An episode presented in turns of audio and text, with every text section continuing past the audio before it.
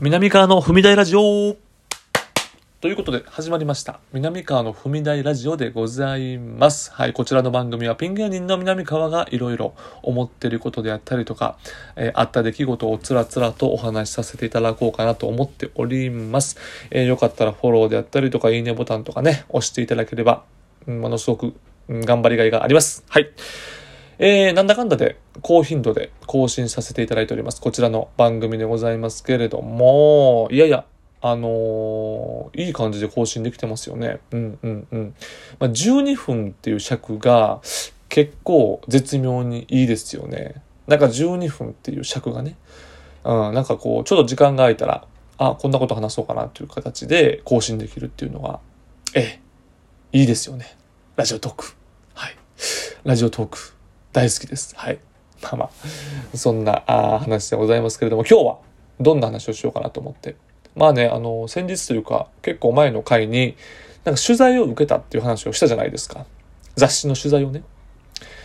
まあ、こんな第7世代といったね、えーこんなこう、フレッシュな若手芸人がもてはやされる中、こんなね、えー芸歴だけ重ねてしまったね、うん、芸人のね、もう解散もしてね、うん、何の引きもない芸人のですね、取材を受けて、えー取材をしていただくありがたい雑誌があるもんでございまして、またね、出たら告知いたしますけれども、ね、うんうんうん。まあ、その話はまた、えー前、えーの先日の話を聞いていただければいいんですけれども、まあ、かなりそのまま、そのまま書いちゃったっていう、多分そのまま出るんだろうっていう雑誌なんですけど、で、要はね、こう、心の片隅にね、いや、僕みたいなね、芸人のことなんて聞いたところでね、なんか面白いこと喋れたかなとかね、やっぱわざわざ来ていただくわけじゃないですか、その、あの、編集者の方とか作家の方とかがね、来ていただいて話を聞いてね、まあなんかちょっとこう、レコーダーなんか置いてね、なんか、ああだこうだとか言って喋って笑っていただくんですよ。笑っていただくんですけども、本当に笑っているのかっていうところもあるわけじゃないですか。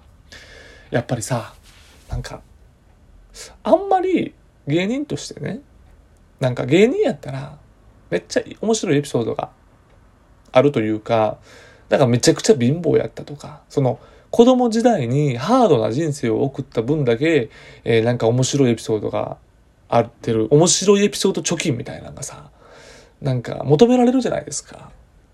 でね、僕って本当にあんまないなっていうのが、やっぱちょっとね常々コンプレックスがあるわけですよ。うん。でね、あのーというのも例えば番組とかで、なんかオーディションがあったらな、まずこのアンケートとか書くんですよ。ね。まあ、特技何ですかとか、今日のネタ何ですかとか、なんかそういったことを書くんですけど、その他にね、なんか、昔子供の頃変わったエピソードありますかとか、ざっくり言うとね。うん。まあ、簡単に言うとさ、例えばめちゃくちゃ貧乏やったとか、むちゃくちゃ金持ちやったとか、お父さんがすごい変わった職業ついてますかとか、ね。お母さんがめちゃめちゃクレイジーですかとか、クレイジーですかという質問はないんですけど、なんか変わったエピソードありますかみたいなね。で、自分の経歴で言うとさ、例えばなんか、まあそれこそ、なんか中卒でとか、例えばね、うん、なんか海外に留学してて、わけわからん海外に留学しててとか、なんかそんな人とちょっと変わったエピソードありますかみたいなことって常々求められるわけですよ。で、僕常々ないんですよ。もうね、ないの。ね？で、こう、探すんですよ。探すんですけど、なんか、ちょうどいいのがないというか、うん、父親も公務員だし、で、全然貧乏でもないし、ね？うん、めちゃくちゃ金持ちでもないし、で、母親なんか優しい母親やしね。なんかもう、当然虐待なんかもないし、まあ、父親はちょっと厳しめでしたけど、でもそれも別に、なんか、反抗期、中反抗期もないし、ね。そのヤンキーになったわけでもないし、高校は私立に行って、大学行ってとか。まあ、なんて言うんです？まあ、普通なんですよ。簡単に言うとね。ざっくり言うと普通なんですよ。で、とはいえ僕も、この話どうかなって話はいろいろあるんですよ。でもね、わかるんですよ。テレビ的じゃないなっていうのが。うん。例えば、例えばね、まあこれ、えっと、テレビとかでは多分話せないかもしれないんですけど、あのね、もう今はないんですけど、僕おばあちゃんがもう亡くなったんですけどね。おじいちゃんとおばあちゃんがいてて。で基本的に父親と母方どちらのおじいちゃんとおばあちゃんも亡くなってるんですけど母方のおじいちゃんとおばあちゃんが昔あのね西成の愛林地区っていう場所があるんですけどこれ、まあ、知ってる方は知ってると思うんですけど日雇い労働者の場所なんですよ。まあドヤ街というかもうほんと日本最大の多分ドヤ街になると思うんですけどまあ今ももちろんあって。であのまあ今はコロナ禍でこんなことでなってますけどな海外旅行から来たねあの言うたらバックパッカーの方々がすっごい安く泊まれるあの素泊まりの場所とかがぶわっとあってでまあ言ってしまえばそのホームレスの方々がずわっとおるというようなね、えー、場所なんですよ。ねまあ知ってる方は知ってると思うんですけど。でそれと何の関係があんねんというところなんですけどそのおじいちゃんとおばあちゃんが昔、その愛林地区の、その、えー、日雇い労働センターやったかな。ちょっと名前忘れましたけど、えー、日雇い労働者に仕事を斡旋するでかい施設があるんですよ。ものすごいでかい。古い。もう今は多分ちょっと建て替えてるのかな、ないのかな、わからないけど、当時あったんですよ。で、そこに、中に食堂やってたんですよ。そこの中で。食堂。うん。食堂って言ってもなんかちょっと屋台っぽい感じのね、やってたんですよ。で、そこはちゃんと権利をもらってやってたと思うんです許可もらってやってたと思うんですけど、で、あまりにも広いからそこだけじゃなくて何箇所かあって、そこの一つの場所をおばあちゃんとおじいちゃんがやってたんですよ。うん、今はもうないんですけど。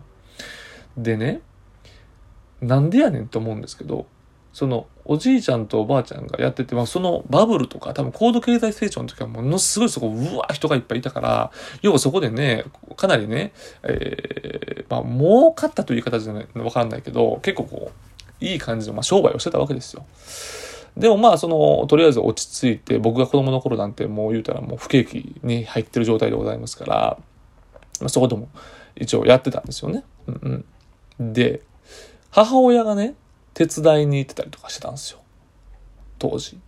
で、僕、小学4年、5年ぐらいかな。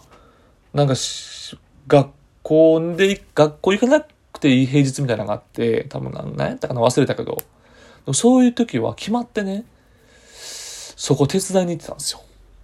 で、子供心にそこ手伝いに行ってたら、あの、おばあちゃんがお小遣いくれるわけですよ。ね。で、えー、だから子供の頃にお金欲しさに言ってたんですよで、今思うと、子供がね、そんなとこ入る場所じゃないんですよ。母親もよう連れて行ってたなと思うんですけど。で、その中入るでしょまあ、朝のね、多分ねおおばあちゃんとかも朝の3時ぐらいからも仕込みしてるんですよ。で、えー、バー仕込みしてて、多分母親は、そう、結構早い、ま7時か8時ぐらいの電車乗って、あの、シーマ宮で降りて、で、そこの場所に行くんですよ。ね。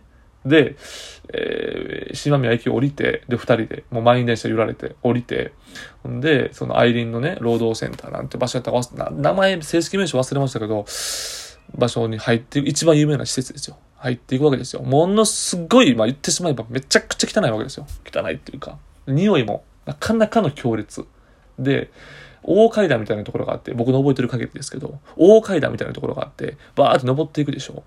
ほんだら、ものすごい広いフロアがあって、縦100メートル、横4、4、50メートルぐらいの広いフロアがあって、そこでびっしりホームレスの方が寝てるんですよ。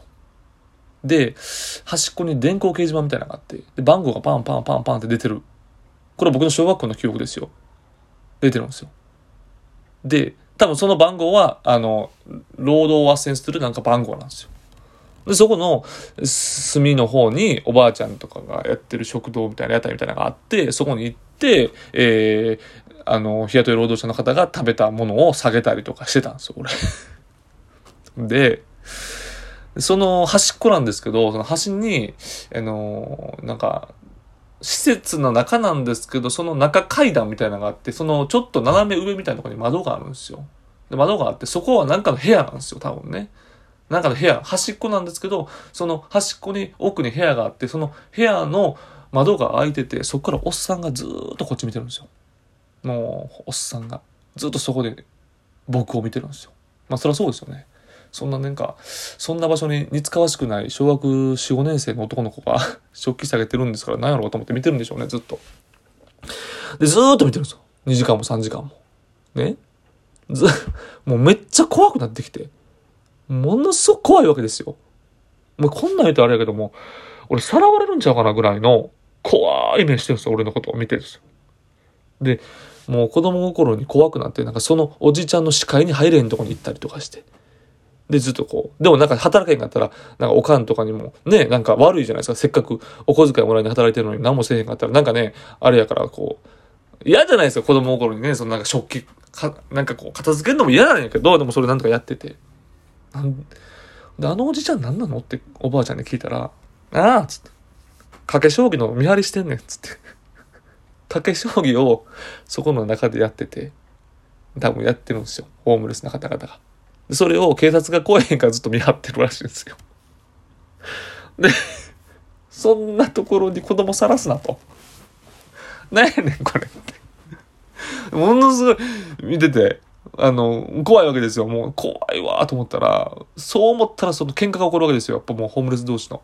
ちょっと硬いのいいに、あの、おじいちゃんと、もうおじいちゃんが、もう喧嘩始まるんですよ。で、おじいちゃんはもうな、おじいちゃんやから。ね、そのおじいちゃんつっても、それ、あの、僕のおじいちゃんじゃないですよ。その、日雇い労働者のおじいちゃんの方々。ボッコボコに殴られてるんですよ。ボッコボコに。でも、小学4、5年生ですよ。ボッコボコ見たの初めてで、うわーボッコボコやってなって。でもうなんか周りも止めないんですよ。